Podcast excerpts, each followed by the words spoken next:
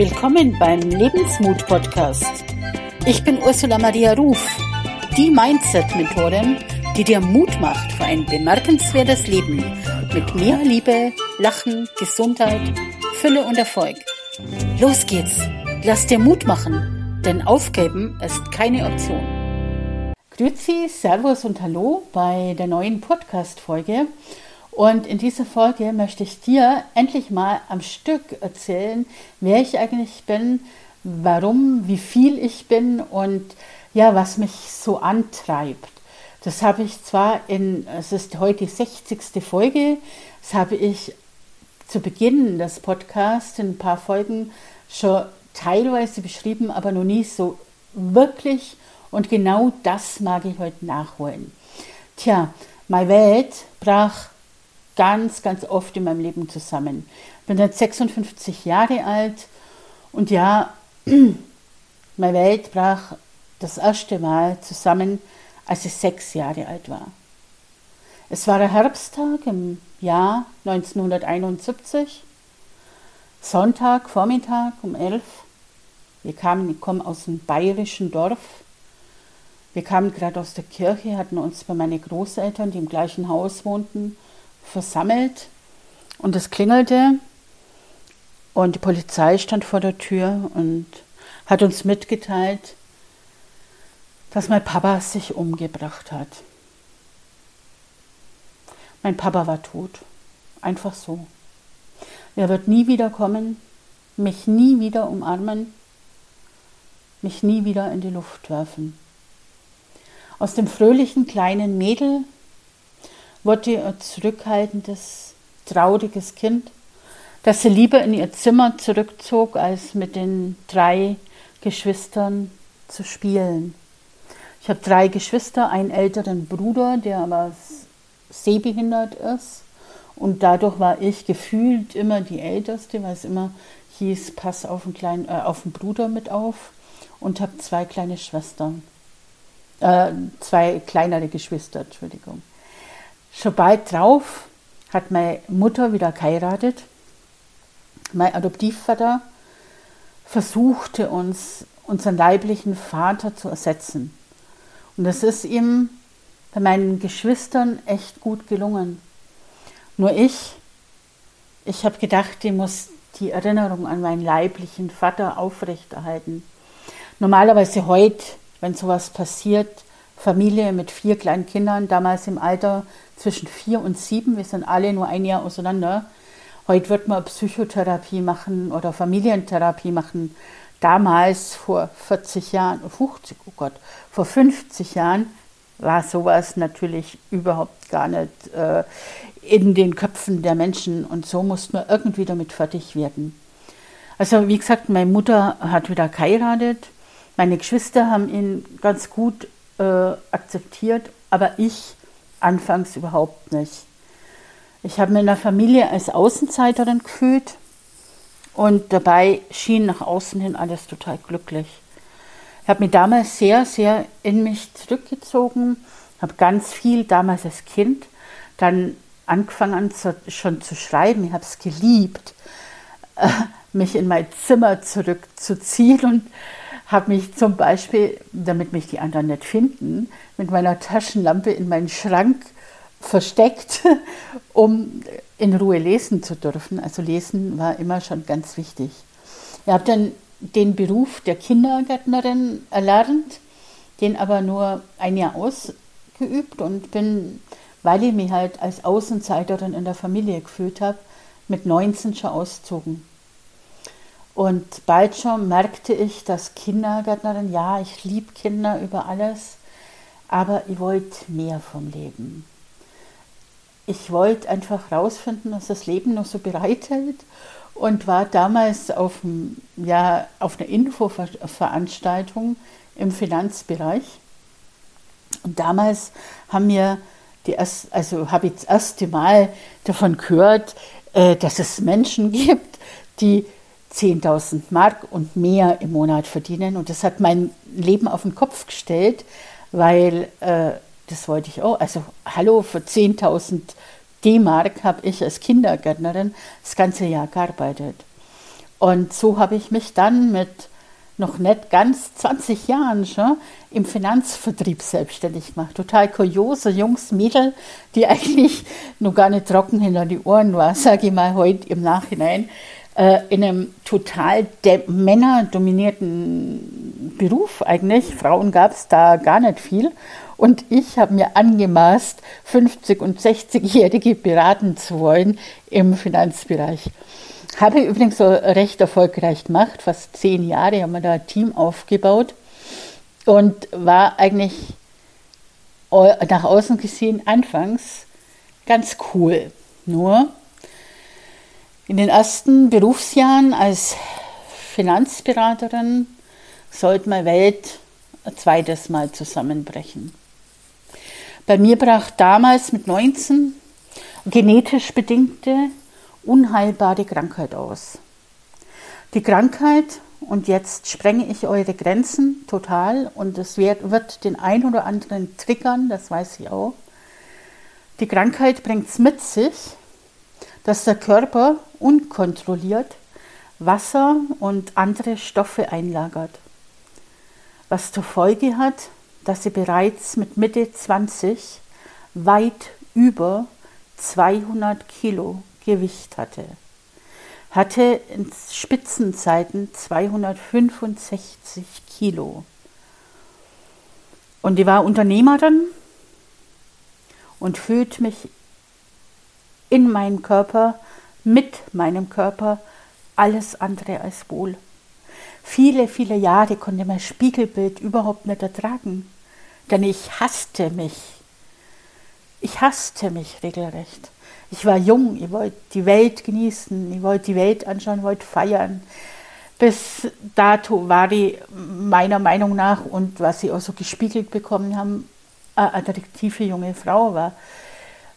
Ja, lange blonde Haare, schlank und dann explodiert der Körper regelrecht in Ausmaßen, die man sich nicht vorstellen kann. Und die Ärzte wussten damals die Ursache nicht. Und ich hatte einen Beruf, wo ich mich zeigen musste. Ich musste raus, ich musste Vorträge halten, ich musste Kunden beraten, ich musste Mitarbeiter schulen und fühlte mich überhaupt nicht wohl. Also habe ich damals, und das war mein ganz, ganz großes Glück, damals mit 21 bereits begonnen, mich mit Persönlichkeitsentwicklung auseinanderzusetzen. Und ich habe irgendwann beschlossen, dass, und es war wirklich eine reine Kopfentscheidung damals, ich habe beschlossen, mich selber zu lieben. Ich fand ja, dass ich in Ordnung bin, so wie ich bin. Und für mich war es einfach so, dass ich mir irgendwann gesagt habe, ich habe nur zwei Optionen. Entweder ich beende dieses Spielchen, das sich Leben nennt, weil es einfach nicht auszuhalten ist, auch mit unserer Welt, in der alles genormt ist, auf jung, hübsch, schlank. Oder aber ich lerne mich eben selber anzunehmen. Und das war die beste Entscheidung meines Lebens, weil ich habe mich einfach fürs Annehmen entschieden. Selbstmord, umbringen war für mich keine Option, weil das hat ja mein Vater gemacht. Also ich wollte ihm ja nicht nachfolgen. Und das Krasse ist, ab dem Zeitpunkt, wo ich diese Entscheidung getroffen habe, mich selber anzunehmen, wie ich bin, hatte ich auch keine Probleme mehr im Außen. Also die Menschen haben mich wieder erwarten, dann auch akzeptiert. Natürlich, auf den ersten Blick waren solche Sätze wie, schau mal, deutsche Panzer rollen wieder oder schau mal, die fette Sau. Das war normal. Das war ganz normal und da muss man einfach in unserer Gesellschaft lernen, drüber zu stehen. Ich wusste, das war nicht persönlich, ich meine, die kannten mich nicht. Und es gibt, und deswegen erzähle ich meine Geschichte so offen und da brauche ich wirklich Mut dazu, weil ich weiß ja nicht, wer das jetzt alles hört und so weiter. Ähm, aber es gibt so viele Menschen da draußen, die so ein Handicap ha haben jede dritte Frau, heute weiß man, dass weil diese äh, Krankheit bekannt ist mittlerweile, heute kann man auch was dagegen tun, aber damals halt nicht. Und viele Frauen sind davon betroffen und wissen es einfach nicht. Und wenn man es in so einem Extremstadium wie ich hat, dann gehen die Menschen nicht raus, die zeigen sich nicht, die finden in unserer Gesellschaft nicht statt. Die sind, ich habe eine Klientin, die hat die gleiche Krankheit, die hat mich kennengelernt, ungefähr mit dem gleichen Gewicht, was ich damals hatte. Die hat 20 Jahre lang sich überhaupt nicht aus dem Haus getraut. Die hat die Spiegel verhängt, weil sie sich nicht selber sehen konnte und hat sich verbarrikadiert in ihrer Wohnung, weil sie einfach die Blicke, die, die Menschen, die ihr gespiegelt haben, du bist faul, dick, hässlich und du hast dich überhaupt nicht im Griff, nicht ausgehalten hat. Nur diese Krankheit hat mit Essverhalten nichts zu tun. Es führt jetzt zu weit, es ist einfach eine Fettverteilungsstörung. Ähm, da genau darüber, darauf einzugehen. Aber es macht natürlich was mit einem, wenn man in so jungen Jahren so eine krasse Challenge hat. Ich habe mir damals oft gedacht, das klingt jetzt vielleicht echt krass, aber ich habe mir damals oft gedacht, ich würde gern tauschen gegen jemanden, der blind ist, der taub ist oder irgendwas anderes hat, weil die kriegen wenigstens von der Gesellschaft dann die Anerkennung in gewisser Weise, die solche Menschen wie ich eigentlich überhaupt nicht bekommen haben.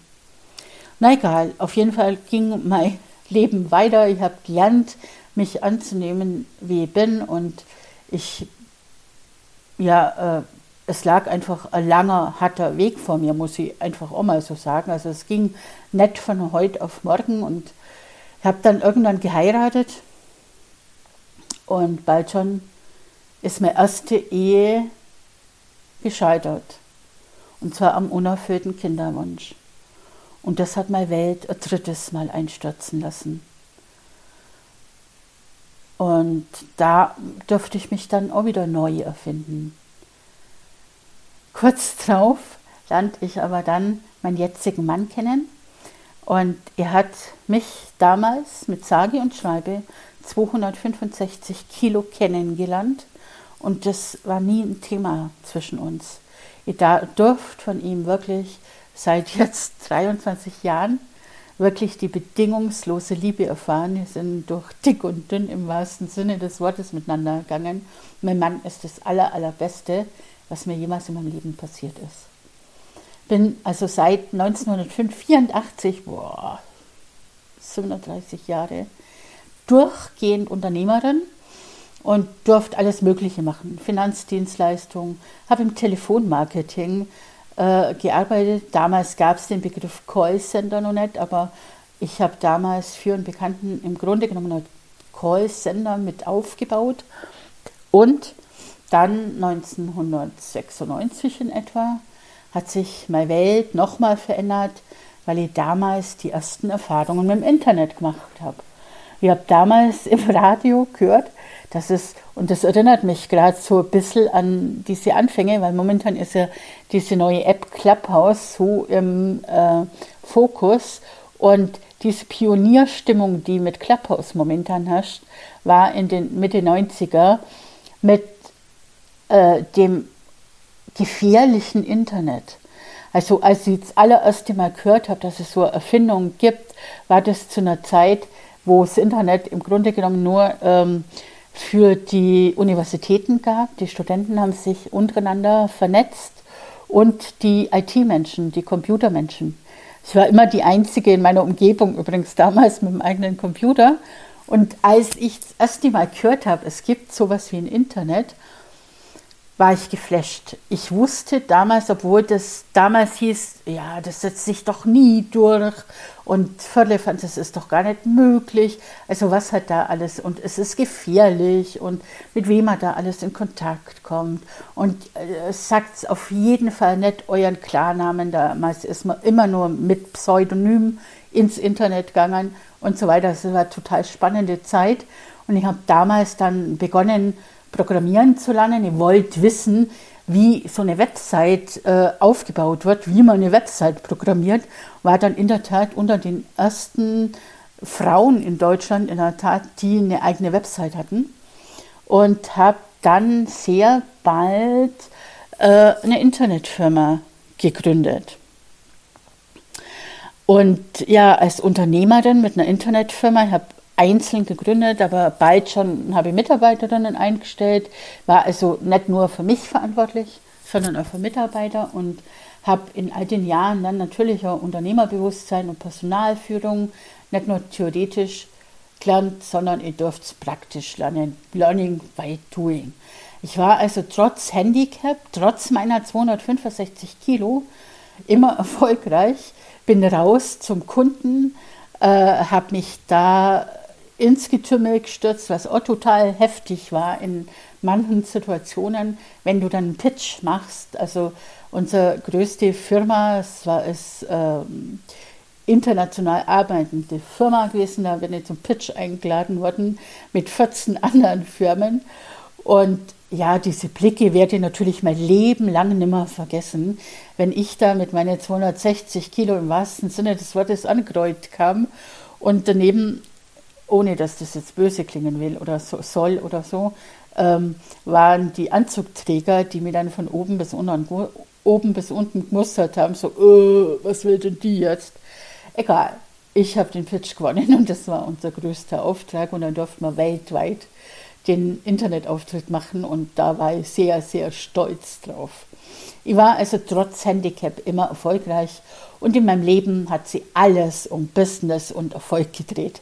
Weil wenn ich schon äußerlich nicht äh, zum Mainstream gepasst habe, ich wollte einfach beweisen, ich schaffe das auch, egal äh, wie es nach außen scheint. Also mein Haus, mein Auto, meine Urlaube, höher, schneller, weiter war bei uns angesagt.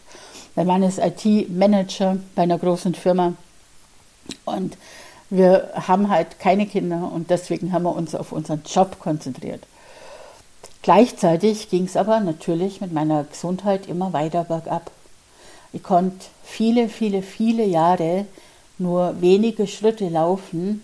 An Treppen steigen war gar nicht mehr zu denken, weil ich einfach zu schwer war. War zu schwer für alles. Meine Beine konnten mein Gewicht nicht mehr tragen. Und irgendwann erkannten mein Mann und ich dann, dass Arbeit nicht alles im Leben ist. Wir wollten unserem eingefahrenen Leben neuen Schwung verpassen und so habe ich meine Firma mehr oder weniger aufgelöst. Ich habe gedacht, ich löse nicht ganz auf, aber ich kann ja dann Homeoffice und allein für mich arbeiten.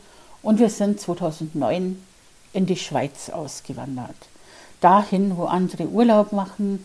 Haben wir uns gedacht, okay, jetzt, wie gesagt, ich war 46, mit meinem 50, jetzt so die letzte, zweite Lebenshälfte, machen wir uns ein schönes Leben in der Schweiz. Uns ging es finanziell gut, wir haben ja viel gearbeitet gehabt. Ja, und so gingen wir in die Schweiz 2009. Und 2011 kam bei mir der totale körperliche Zusammenbruch. Meine Welt stürzte mal wieder ein. Und zwar scheinbar endgültig. Ich war inkontinent, hatte Herzinsuffizienz und war zu schwer. Meine Beine trugen mich gar nicht mehr. Und von 2011 bis 2014 war der 100% Pflegefall. Also mit allem drum und dran. Windeln, ich musste von meinem Mann gepflegt werden. Also die Ärzte machten mir ganz wenig Hoffnung auf Besserung. Und natürlich waren meine schlimmsten Befürchtungen damals, dass sie recht haben und ich immobil bleiben wird und vielleicht sogar hat und Insuffizienz, das auch nicht zu spaßen damit, sogar bald sterben könnt. Die Ärzte wollten mich mit damals 47 Jahren in ein Pflegeheim einweisen. Ich war nicht mehr in der Lage, das Bett zu verlassen. Und es wird sie auch nie wieder ändern. Mein Mann und ich beschlossen aber, nicht auf die Ärzte zu hören und die Verantwortung selber zu übernehmen. Mein Mann reduzierte seinen Job als Manager auf zwei Tage pro Woche und Homeoffice, um mit zu Hause betreuen zu können. Und ja, ich habe Reise zu mir selber begonnen. Im ersten Jahr meiner Bettlägerigkeit nahm ich über 100 Kilo ab. Und dann könnte man meinen, dann war alles gut. Nee, war nicht alles gut, weil meine Knie waren inoperabel kaputt. Die Ärzte haben gesagt, sie operieren mich nicht, viel zu gefährlich, geht gar nicht. Sie würden bei meinen Beinen, die Krankheit macht sich hauptsächlich in den Beinen bemerkbar, sie würden bei meinen Beinen nicht mal die Knie finden. Das heißt, ein langer Weg ging los.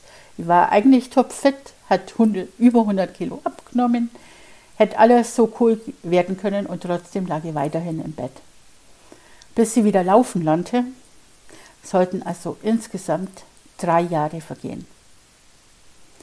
Dann habe ich einen Arzt gefunden, der bereit war, mich zu operieren. Und ja, heute führe ich wieder ein mobiles, aktives Leben als Mentorin und Autorin, als Speakerin. Und in der Zeit meiner Immobilität, ja, da durfte ich eine Reise zu mir selber machen und zu meiner eigentlichen Bestimmung machen. Ich habe damals rausgefunden, was mein Ruf ist und ja, dass ich noch was zu tun habe auf dieser Welt. Ich sage immer, ich habe mein, klingt jetzt sehr esoterisch, ich habe meinen göttlichen Auftrag bekommen.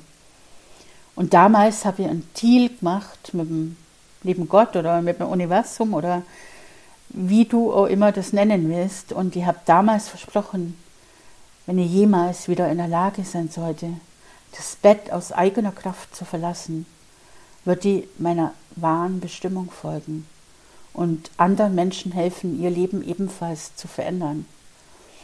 Und ich weiß heute, dass mein Lebensauftrag, und das ist der Grund, warum ich die Geschichte auch so öffentlich mache, äh, mein Lebensauftrag ist es, durch meine Geschichte die Herzen der Menschen wieder zu öffnen und ihnen zu helfen, herauszufinden, wofür sie hier sind, ihre Herzen zu berühren und ihre Grenzen zu sprengen. Und alles, was ich meine Kunden erzähle, ist erzähle ich, weil ich es erfahren und erlebt habe, oft am eigenen Körper erlebt habe. Ich weiß genau, was, wovon ich rede. Ich kenne heute die Werkzeuge, die wir benötigen, um zu lernen und selber zu lieben und darauf aufzubauen und neu durchzustarten. Egal wie schlecht die Optionen sind, es gibt immer Chancen und Möglichkeiten. Meine Welt ist, wie gesagt, mehrmals zusammengebrochen und ich bin immer wieder aufgestanden. Heute helfe ich vorwiegend Frauen ab 45, die ebenfalls in einer Krise kommen und sich wieder neu aufstellen möchten. Ich bin ein Wegweiser und finde schnelle, einfache Lösungen, damit sie die ersten Schritte machen und ihre Visionen jetzt verwirklichen. Es ist nie zu spät. Ich habe mein Leben radikal zum Positiven verändert und mir mein freies Leben zurück erobert. Und heute übrigens bin ich Teil einer glücklichen Großfamilie mit einem Adoptivvater, der jetzt 81 ist und den ich sehr, sehr, sehr liebe. Ich freue mich, wenn der Podcast dich inspiriert, deine Krise als Herausforderung und als Chance zu wachsen zu sehen. Wenn er dir gefallen hat, dann freue ich mich natürlich total über eine positive Bewertung bei iTunes. Und mehr Informationen über mich bekommst du auf meinem Blog unter ursulamariaruf.de. Und du findest mich natürlich bei Facebook, Instagram, LinkedIn und auch als Mentorin bei Upspeak. Dort kannst du mir gern deine Fragen stellen. Du bekommst ganz sicher eine Antwort. Ich freue mich sehr darüber, dass du mir dein Vertrauen und deine Zeit schenkst. Und nun, lass dir Mut machen. Aufgeben ist keine Option. Wo er wille, dein Weg. Wir hören uns in der nächsten Folge wieder und bis dahin, heb Sorg um die. Das sagen die Schweizer als Verabschiedung. Und das heißt so viel wie, sorg gut für dich. Also schau, dass es dir gut geht.